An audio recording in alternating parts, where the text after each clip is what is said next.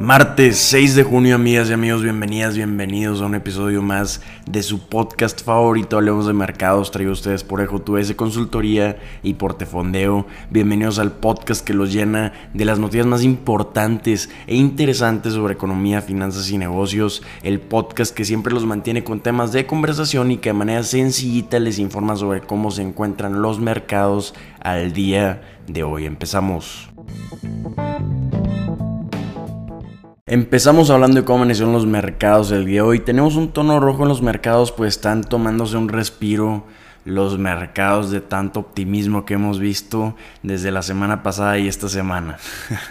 Estamos viendo que los mercados están principalmente influenciados por los movimientos de Apple, que ayer tuvo su evento anual para desarrolladores, donde lanzó, como lo comentamos en el episodio de ayer, su set de realidad virtual que renombró esta tecnología a computación espacial. Las acciones de Apple ayer cerraron un 0.8% abajo, sin embargo, durante el día cuando el mercado estaba abierto, vimos que Apple llegó a un nuevo máximo histórico a su valor de mercado y está a punto de llegar a un nuevo máximo histórico, a un pelo de llegar a 3 billones de dólares su valor de mercado. Es importante destacar que siempre que Apple lanza nuevos productos vemos estos movimientos en las acciones de Apple, entonces podríamos decir que son movimientos normales los que estamos viendo para esta empresa después de lanzar nuevos productos. El día de hoy antes de la apertura del mercado están cayendo sus acciones un 0.36%,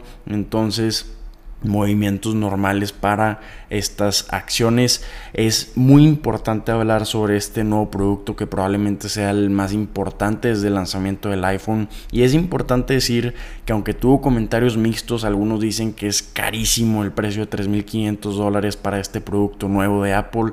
Otros dicen que es un producto innovador, pero Apple no es la única empresa lanzando este producto. Es importante decir que quienes participaron en este evento de Apple ayer también fueron Microsoft y Disney. ¿Por qué? Porque estos colaboraron en el lanzamiento de este producto, porque sus aplicaciones más importantes van a estar disponibles en este producto desde el primer día de lanzamiento de Apple para este set de computación espacial. Y tuvo muchos efectos este evento de Apple el día de ayer, además de este producto nuevo. También vimos que anunció un nuevo chip y con el anuncio de este nuevo chip vimos que las acciones de Intel cayeron más de 4%. También vimos que las acciones de Taiwan Semiconductor Manufacturing Company incrementaron un 1%, pues se van a usar los procesos de esta empresa para producir estos chips de Apple. Entonces, influenciado por esta caída de 0.36% antes de la apertura del mercado en las acciones de Apple, estamos viendo que los mercados tienen un tono rojo. El Dow Jones está cayendo 55 puntos o un 0.2%.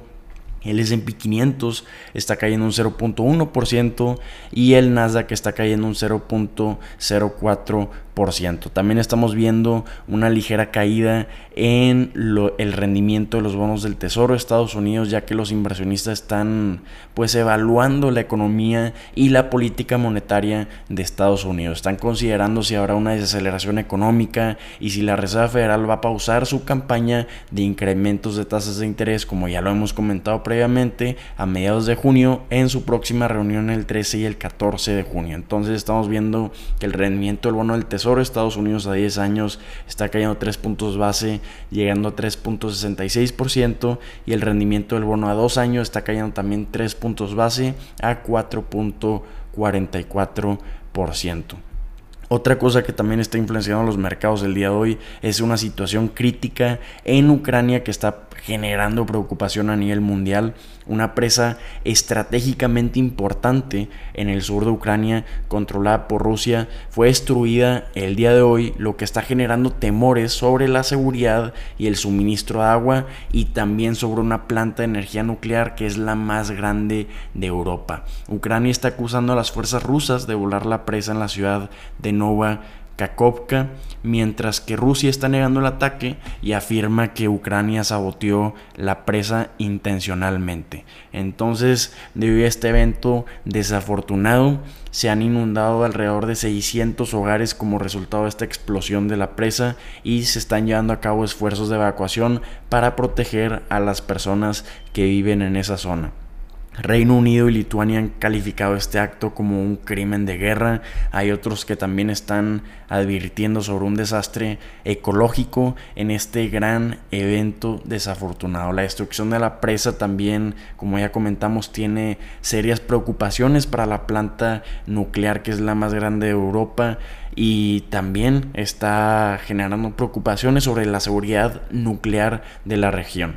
La presa de Nova Kakovka, que es la que explotó el día de hoy, suministra agua de enfriamiento a la planta nuclear de Zaporizhia, no sé si lo dije bien, que también está bajo control ruso. Esta planta depende del agua de la presa que se explotó el día de hoy. Entonces la Agencia Internacional de Energía Atómica está evaluando, monitoreando la situación, pero declara que aún no existe un riesgo inmediato para la seguridad de la planta. Sin embargo, sí están advirtiendo que es importante encontrar fuentes alternativas de agua y también pues evaluar la amenaza de esta ruptura de la presa desafortunado el evento de Ucrania que aún continúan las tensiones.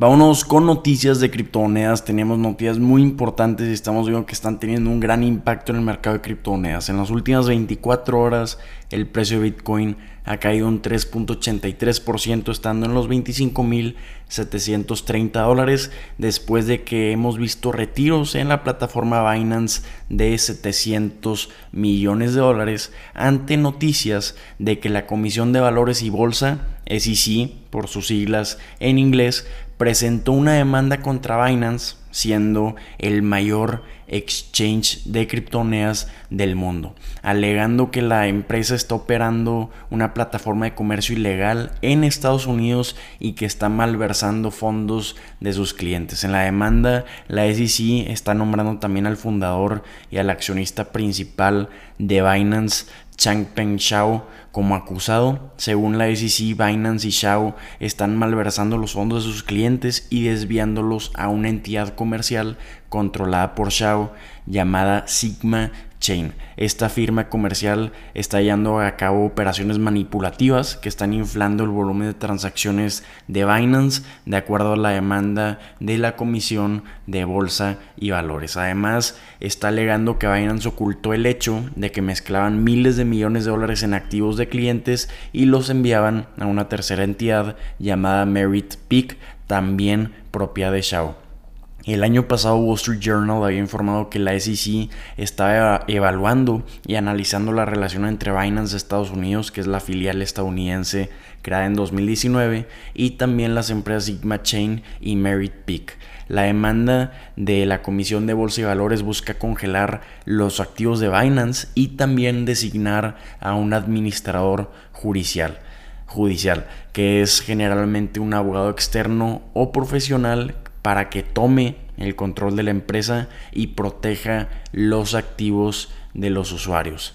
La Comisión de Bolsa de Valores está acusando, acusando a Binance de demostrar un total desprecio por las leyes estadounidenses de valores y también las protecciones para los inversionistas y Binance está declarando su intención de defender su plataforma y está negando totalmente las acusaciones de que los activos de los usuarios de Binance de Estados Unidos estuvieran en peligro. Sin embargo, esta demanda no es la única o no es el único desafío en el que se ha enfrentado Binance en Estados Unidos con los reguladores y autoridades estadounidenses.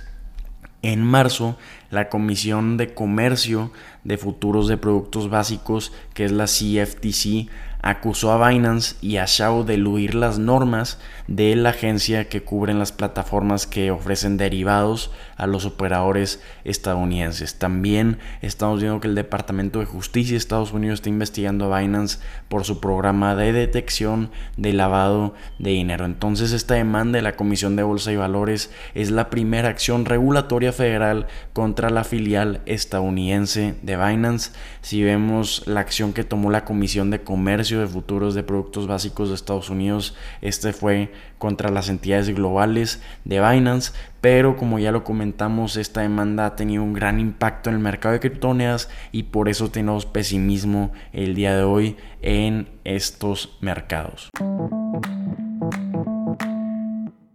Vámonos con noticias de Spotify, vámonos con noticias de podcast. Ha sido un gran año, ha sido un gran 2023 para las acciones de Spotify. Han incrementado un 91% durante 2023. Tiene un valor de mercado actualmente de 30.240 millones de dólares. Y ayer incrementaron sus acciones un 3% para llegar sus acciones a 156.34 dólares. ¿Por qué incrementaron 3% sus acciones? Porque Spotify anunció una reestructuración para su negocio de podcast. Anunciaron un recorte de alrededor de 200 empleos que representa desafortunadamente un 2% de su fuerza laboral. Estos recortes son la última señal de las dificultades de la empresa para generar utilidades en el segmento de los podcasts. Saar El Abashi, vicepresidente de Spotify y responsable del negocio de podcast, está informando que esta reorganización en la unidad de los podcasts es para enfocarse en asociaciones con sus principales estrellas. Como parte de esta reestructuración, Spotify va a fusionar sus estudios de podcast Parcast y Gimlet en una operación renovada llamada Spotify Studios. Entonces, lo que hemos estado viendo últimamente es que el podcasting ha estado experimentando un crecimiento exponencial en la popularidad en los últimos años, atrayendo principalmente a un público joven y educado. Sin embargo, la rentabilidad en este sector ha sido un gran desafío para muchas empresas ya que la inversión ha superado los beneficios que han generado. Esta reestructuración en el negocio de podcast se produce después de otro recorte que vimos en enero donde Spotify había anunciado que despidió a 600 empleados que representa desafortunadamente el 6% de su fuerza laboral.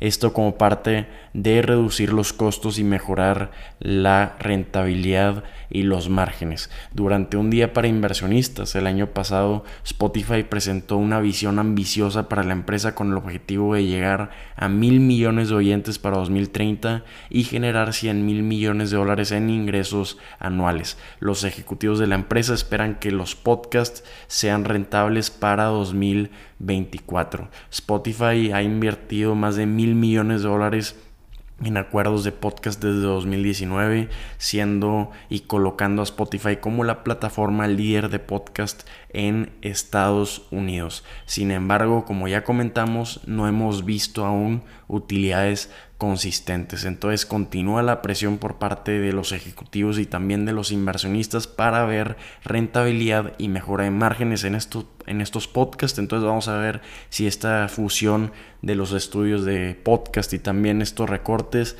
ya logran generar buenos márgenes para la empresa.